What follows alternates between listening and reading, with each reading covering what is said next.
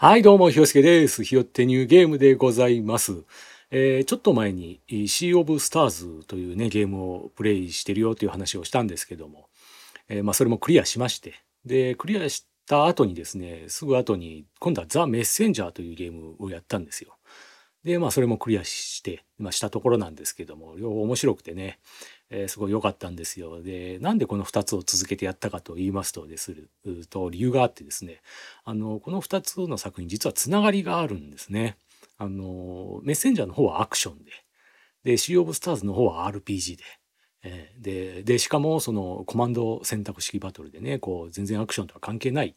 RPG ということで、もう全く関係のなさそうな、え2つのゲームではあるんですが、実はつながりがあって、えーその、同じ世界を舞台としてる作品なんですね。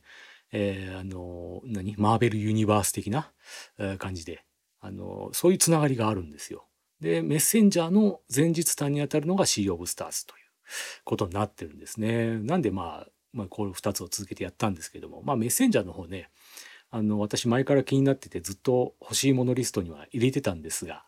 あまあなんやかんやでこう先延ばし先延ばしになっちゃって結局ね、えーシー・オブ・スターズの後にやったんですけども、まあ、発売順としてはメッセンジャーシー・オブ・スターズという形になってますね。ででもねあの私的には、まあ、シー・オブ・スターズメッセンジャーの順番でやりましたけれどもそれでも全然ねその面白かったですよ。その単体としても当然ねそれぞれ面白いゲームだしそのつながりっていう部分を楽しむっていう意味でもこの順番でやっても全然良かったですね面白いむしろこれで正解だったかなって思えるぐらい、えーなかなかね面白い体験ができましたよ。えーなんでね今回はちょっとそこら辺の話とかこのメッセンジャーの紹介なんかをね主にしていこうかなと思うんですがあその前にですねちょっと処理しとかなきゃいけない問題がありましてあの前回ねあ前回じゃねえかあの以前このポッドキャストでね「シー・オブ・スターズ」の話をしたんですけどもその時には別にゲームの紹介はほとんどしてないんですよね実はまあ聞いていただいた方ならわかると思うんですがあの何を話したかっていうとあの翻訳がちょっとおかしいぞっていう話をしたんですよ。もうほぼその話しかしてないんですけど あのうまあ聞いてない方のためにねざっくり説明しますけれども「奈良」っていう言葉があるでしょ？あのななこれこれこうだよね、うん、ならこうする？みたいな要はこの「それなら」っていう言葉を略した「なら」ですよね。えーまあこういう言葉がありますけどもこの「シー・オブ・スターズ」の中ではちょっと使われ方がおかしいぞっていう話をしたんですよ。で具体的に言うとまあ本来であればねこうなんかこう相手の言葉なりこう前提があってえそれに対して「えならこうじゃない」っていう、ね、使われ方をするはずでしょ、ね、それがそれがフォーマルならなんですよ。ですよね。でもこの「シー・オブ・スターズ」の中ではですねいきなり奈良で会話が始まるっていうね何の前提もないのに奈良で会話が始まるっていうこの何？こうならならを超えて本来のならを超えてきたみたいなこの Beyond the ならみたいなねこの ならの向こう側へ行ってしまったみたいなこういう状態になってるんですよそういう使われ方をしてるんですよ。でこれがいかがなものかっていうねような話をしたんですよ。でまあそんな話をしてしたけどまあまあねまあしょうがないかみたいなことでもあるんですけどもこのメッセンジャーをやったところですねなんと同じ使われ方をしてましてこのならが。お Beyond the ならがいたんですよメッセンジャーの中にも。いきなり何の前提もないのにいきなりこうならこの先にボスがいるのか？みたいなことを急に言い出したりだとかそのならは一体どこにかかってるんだっていうそのねここでも出てきたのかお前っていうこういう驚きがありましたよ。で、ね、あの前その Sea of Stars のね話をした時に、まあ、このならがね、まあ、私が知らないだけで実はそういう使い割れ方があるよとかなんかいろんなパターンがね実は方言ですとかねもしかしたらそういうのがあるかもしんないからなんか知ってる方いたら教えていただけませんかみたいなことを言ったんですよ。そしたらまああのツイッターの方でねハッシュタグつけてコメントをしてくださってる方がいたのでねそれちょっと紹介したいと思うんですけども、えー梅さんがね、えーコメントをくださいまして、えー68回聞いてシー・オブ・スターズの奈良に注目してみましたが言われなければスルーしてましたね。何か変って思ってもいちいち考えると読むのに時間がかかるからとりあえず読み進めて前後の文から想像する癖があるかも。バックログのないゲームだと読み返せなくてたまにわからなくなりますが。というね。えー、これ非常に興味深い意見ですね。えー、こう貴重な意見をありがとうございます。えー、あのそうなんですね。この梅さんは言われなければスルーしてたということで、ということは、まあ、その、そういうならも別になくはないのかな、みたいなことなんですかね。えー、あのまあ、このね、あの、その後に書いてあるこの、えー、変、なんか変って思ってもとりあえず読み進めてっていうね、それはね、わかるんですよ。そういうことってたまにありますよね。あの、なんかこう文章読んでても、小説とか読んでても、うん、なんだこれって何言ってんだみたいなことがあっても、とりあえず読んでみると、後の方まで行って、あ、ああ、なるほど、みたいなね。なんかそういう場面で、あ、これなんなんだろうこれ手におかしくないか？みたいな。でも読んでみると、ああ、そういうことか、みたいなことってたまにありますからね。これわかるんですよ。とりあえず一回読んでみるっていう。ね。で、それで理解するっていうのはわかるんですけどもね、この奈良に関してはね、まあまあそういう部分もなくはないんですけど、基本的に私がこの奈良に感じてる違和感っていうのは、その根本的に違うじゃんっていうね。その 使われ方が根本的に間違ってるじゃんっていう違和感なんで、その、なんだろう、カレー頼んだ時に、なんかこう自分ではこうシャバシャバ系のカレーが来ると思ったら結構ドロドロ系のが来ちゃったとか。福神漬けは絶対ついてるだろうと思ったらなかったとか。なんかそういうのじゃなくて、カレー頼んだら親子丼出てきたみたいな。根本的に違うじゃんみたいなね。そういうことなんですよ。なんでね、さすがにちょっと私の場合はスルーできなかったなということなんですよね。でもまあね、言われなければスルーしてたっていうようなぐらいですから。あでもあるのかと。こういう疲れ方も。ね、なんてことを思ってる時にですね、これまたちょっと別の話なんですけども、あの、私がね、ちょっとラジオを聞いてる時に、これに関するようなちょっと話題がありまして、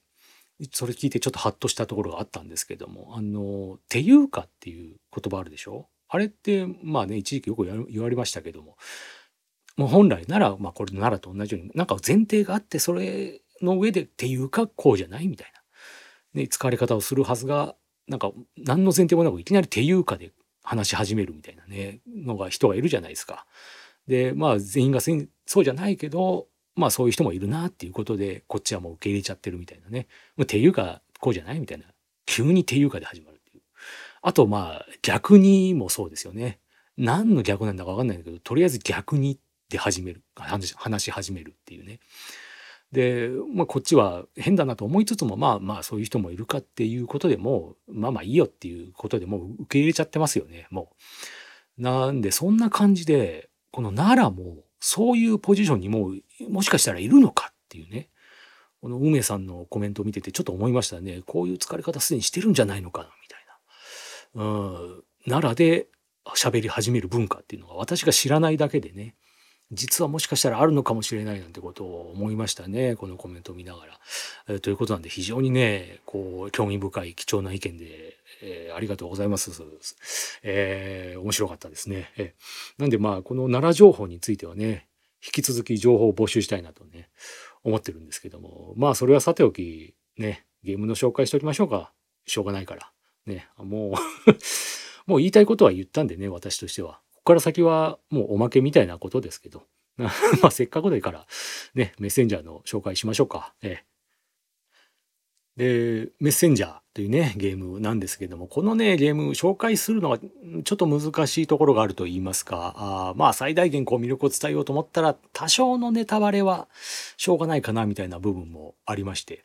えー、なんでまあちょっと後半の方ではそんな話もしようかなと思うんですけどもとりあえずはまあネタバレなしでね、えー、ちょっとざっくり紹介しようかなと思いますけども、えー、まあまずは最初に言ったようにアクションゲームですね、えサイドビューのアクションゲームでまあ8ビット風と言いますかこうドット絵でねファミコン風と言いますかそんな感じの見た目で、まあ、音楽もそんな感じで。という感じなんですよ。で、これはもう仕上がりがすごいよくできててね。で、まあでも、まあ当然操作感だとかね、もう非常にスムーズに動くし、快適に操作できるとい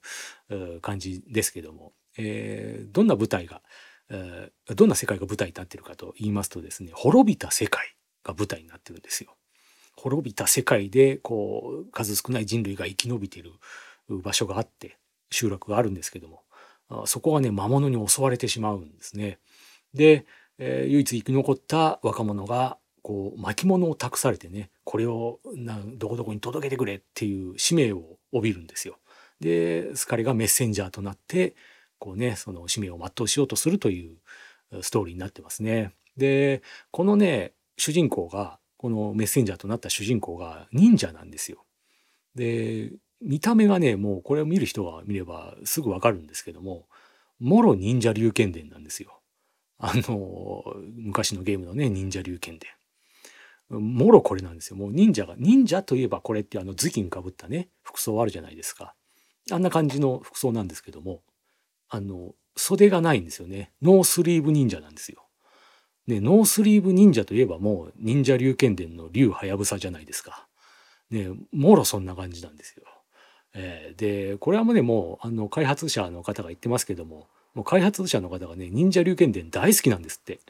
で、まあ、その、すごいね、その思い出が、思い出が強いんで、そういう楽しい経験をね、みんなにもしてほしい、届けたいっていう思いで作ったゲームらしいんで、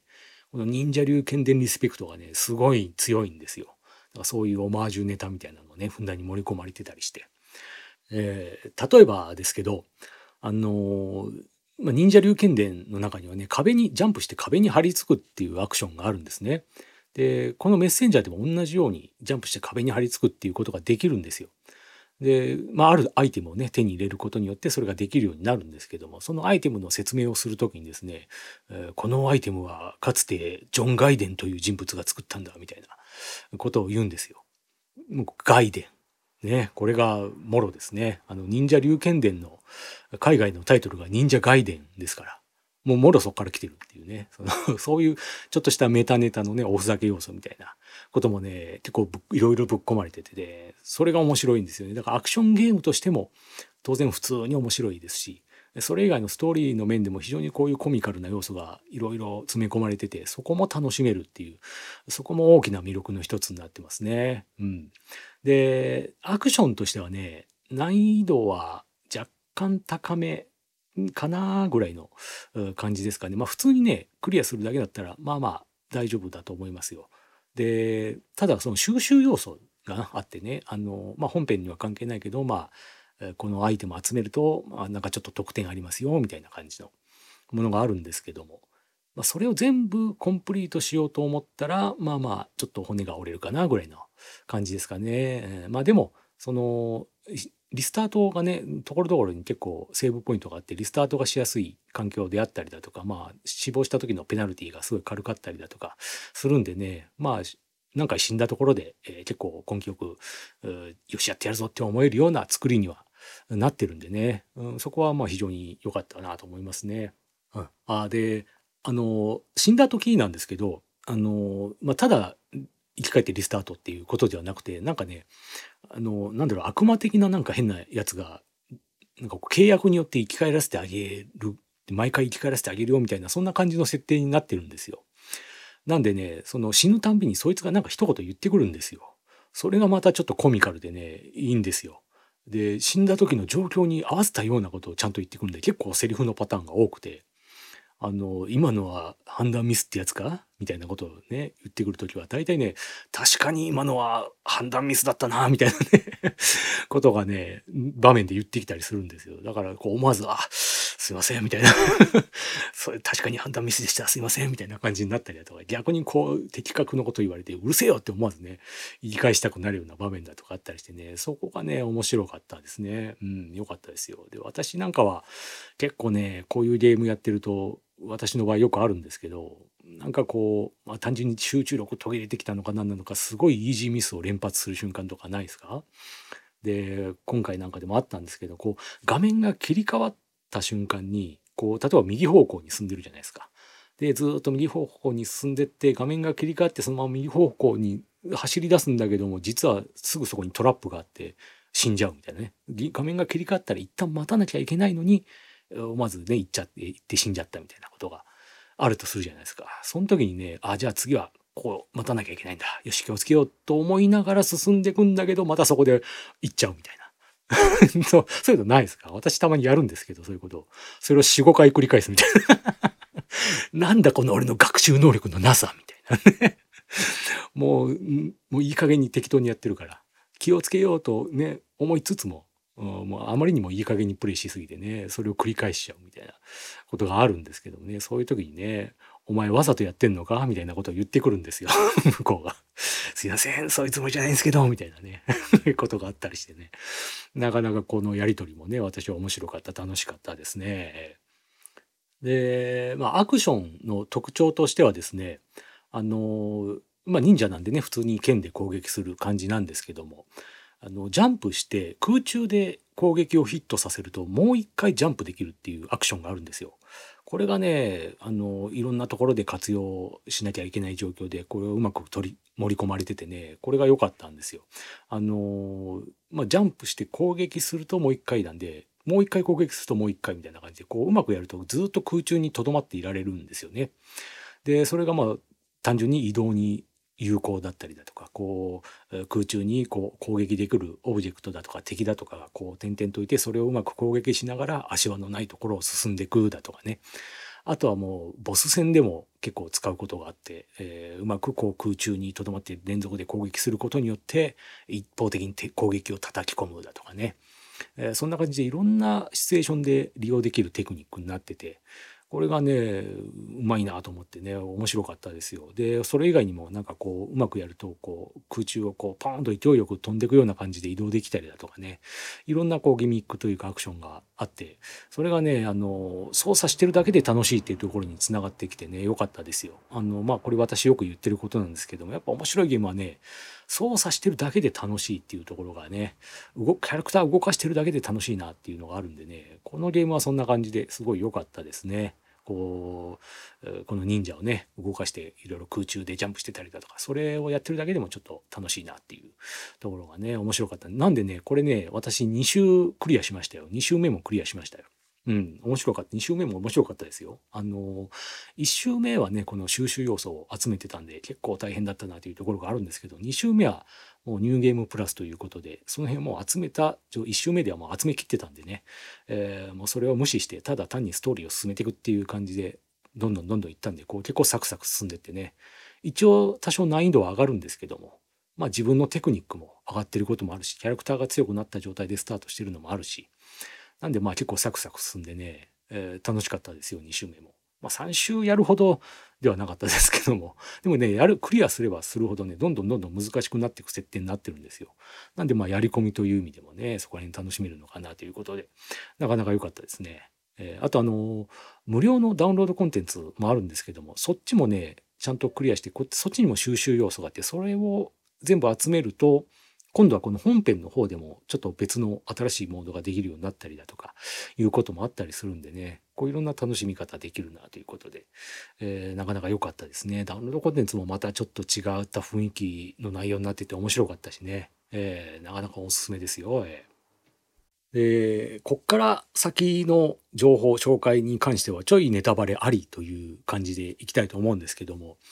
あのまあねネタバレとはいえこれ今から話すことに関して言えばね、まあ、知っててもまあ別に楽しめますよゲームとしては。うん、あのまあでもせっかくなら何も知らないでねやった方が楽しいかなというところであるんで、まあ、私の場合はもうよそういう余計なことをねあんま調べない方なんで何も知らずに始めておおおおみたいな感じでね楽しめたんでねまあせっかくなら気になる人はもうそれで余計なことを調べずにやってみるまずやってみるっていうのがいいかなというところではあるんですけどもまあ知っててもまあそれはそれで別に楽しめるとは思うんでね、えー、いいとは思うんですけども、えー、まあどんな内容かと言いますとですね、えー、まあこのゲームメッセンジャーということでね巻物を届けるメッセンジャーということで、えステージクリア型でどんどんどんどん展開していくんですよ。どんどんどんどんステージをね次々と進んでいって。で結構ね早めの段階でね最終ステージまで行っちゃうんですよ。あこれ最終ステージだなっていうこの旅もそろそろ終わりだなみたいななんかそんな感じになるんですけどもでもねそこでボス倒した後にあどうなるんだろうでもさすがにこれで終わりなのかなどうかなと思ってるとそこから新たな試練が始まるんですよ。えー、それがどんなものかっていうとなんかねなんやかんやであの未来にタイムスリップするんですよ。でそこからステージクリア型だったものが探索型アクションに切り替わるんですよ。今までこう進んできたステージを改めて探索しながらこうねいろいろなところ探していくみたいなそういう内容に切り替わるんですよ。だから一粒で二度おいしいみたいなねそんな感じでね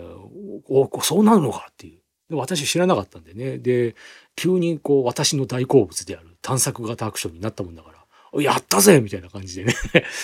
やったねっていう感じでもうすごい面白かったんですけど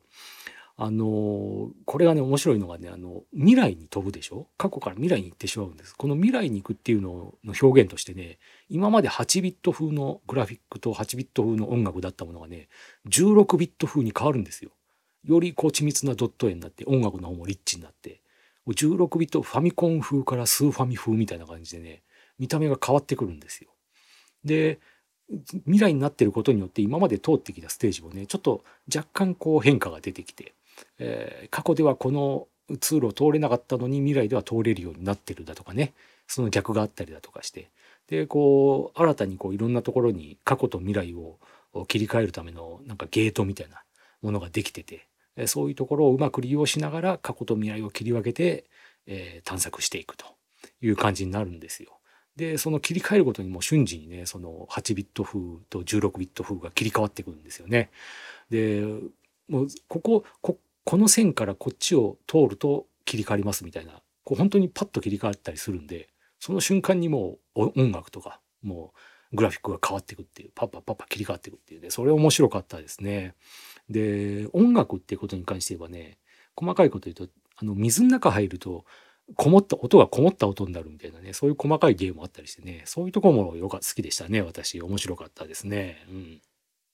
まあ、この途中でねゲーム性が切り替わるっていう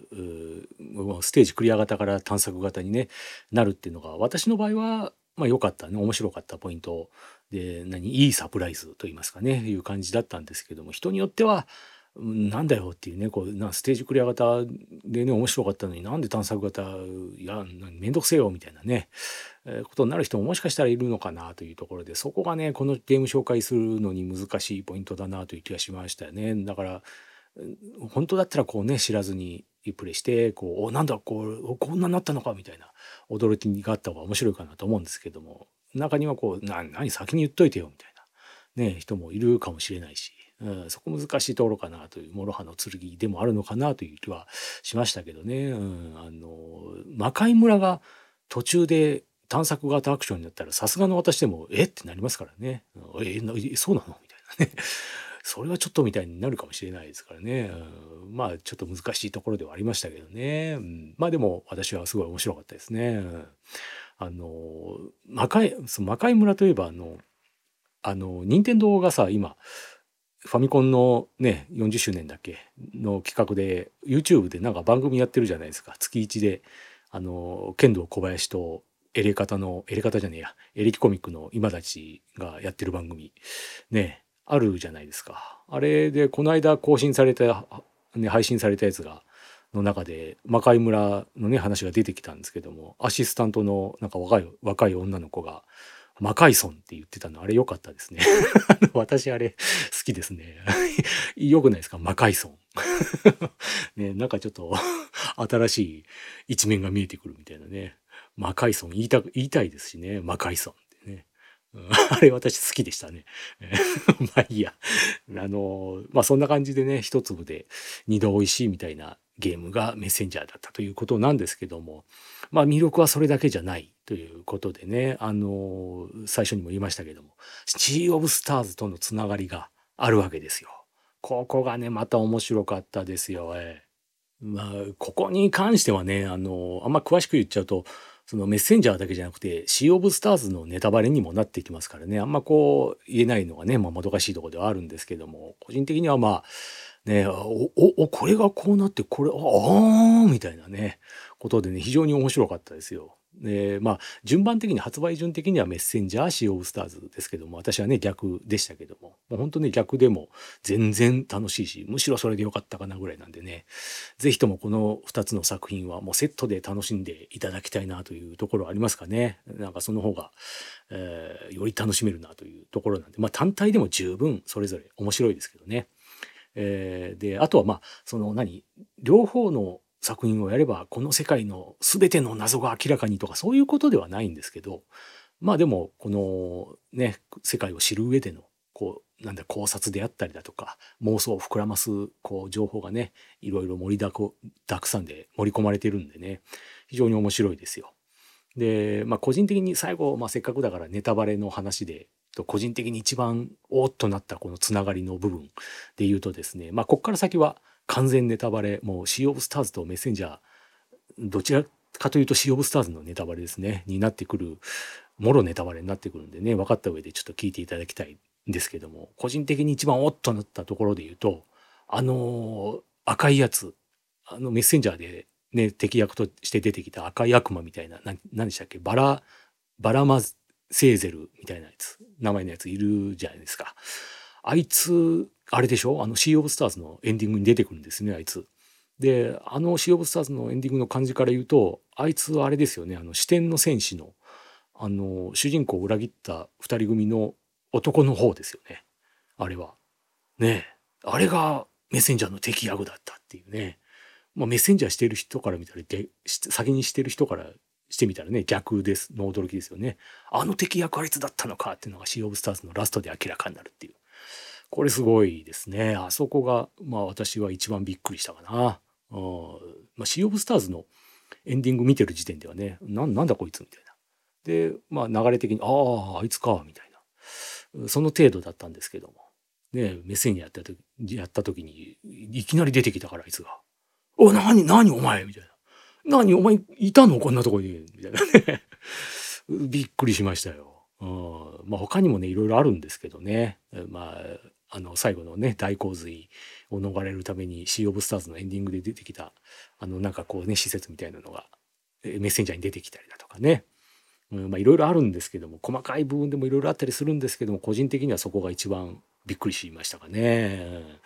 まあそんな感じかな。うん、ということでね、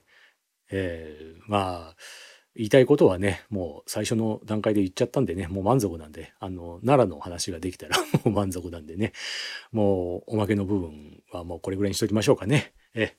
ということでまあ引き続き奈良情報もお待ちしていますということで、えー、この辺で終わりにしておきましょう、うん。ということで最後までお聴きいただきありがとうございました。おしまいです。じゃあねー